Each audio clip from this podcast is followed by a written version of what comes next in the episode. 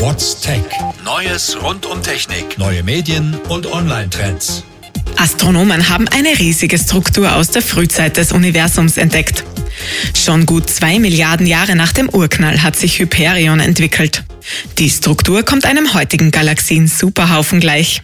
Die Forscherinnen schätzen ihre Größe auf über eine Billiarde Sonnenmassen. Das Licht von Hyperion bis zu uns war elf Milliarden Jahre unterwegs. Die Struktur könnte heute also ganz anders aussehen, als wir derzeit beobachten können. Ein neues digitales Archiv namens Applause macht historische Aufnahmen der Astronomie zugänglich. Seit mehr als 100 Jahren wird das Weltall mit den Mitteln der Fotografie erkundet. Lange Zeit mit Fotoplatten. Diese sind zwar längst überholt, aber sehr gut erhalten. Hunderttausende dieser Aufnahmen warten jetzt auf eine zweite wissenschaftliche Analyse, diesmal mit moderner Software. Chinesische Forscher haben eine extrem belastbare Faser hergestellt. Sie besteht aus Kohlenstoff-Nanoröhrchen und ist ausgesprochen leicht. Aber schon ein Kubikzentimeter der Faser kann bis zu 800 Tonnen Gewicht aushalten. Die Möglichkeiten zum Einsatz der neuen Faser sind vielfältig. In der Energiegewinnung zum Beispiel, in der Industrie oder im Weltall. Die Forscherinnen berechnen gerade, ob das Material für einen Weltraumaufzug in Frage kommt. Auf jeden Fall haben sie sich ihre Erfindung schon patentieren lassen. Twitter möchte den Like-Button abschaffen. Der Twitter-Gründer Jack Dorsey hat das bei einem Event angekündigt. Der Like-Button sei nicht förderlich für die Gesprächskultur, so Dorsey. Die User würden sich mehr auf die Likes als auf die Inhalte konzentrieren. Und Twitter würde gerade generell seine Funktionen überdenken, darunter eben auch das rote Herz, das für ein Like steht. Die Twitter-User selber reagierten mit Empörung und Unverständnis. Die NASA hat mit einem neuen Fallschirm einen Rekord aufgestellt. Der Landefallschirm ist für die nächste Mars-Mission entwickelt worden. Er soll dazu beitragen, dass ein Mars-Rover sanft auf dem roten Planeten landen kann.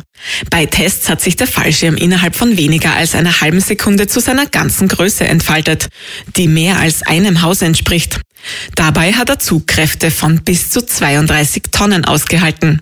Der Fallschirm sei nun einsatzbereit, meldet die NASA. Facebook verliert weiterhin User in Europa. Mark Zuckerberg bereitet bereits Investoren auf ein gebremstes Wachstum vor.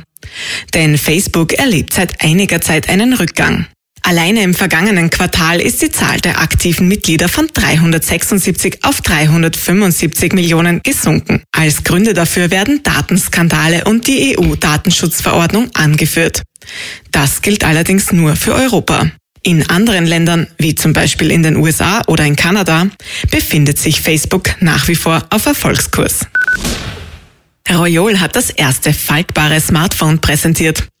Das Unternehmen aus Kalifornien hat ein Gerät namens FlexPay mit einem flexiblen Bildschirm entwickelt. Genau genommen handelt es sich sogar um drei verschiedene Bildschirme. Sie können entweder unterschiedliche Inhalte anzeigen oder als ein einziges Display fungieren. Ausgeklappt misst FlexPay 7,8 Zoll. Der Hybrid aus Smartphone und Tablet kann ab sofort vorbestellt werden. Gelähmte Personen können dank Elektrostimulation und Training wieder gehen. Schweizer Forschern ist es jetzt gelungen, drei Patienten mit Rückenmarksverletzung wieder in Bewegung zu bringen.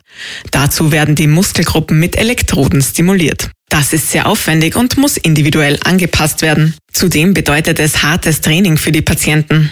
Die ersten erfolgreichen Versuche sollen also nicht allzu hohe Erwartungen wecken, warnen die Forscherinnen. What's Tech? News rund um Technik. Radio Technikum.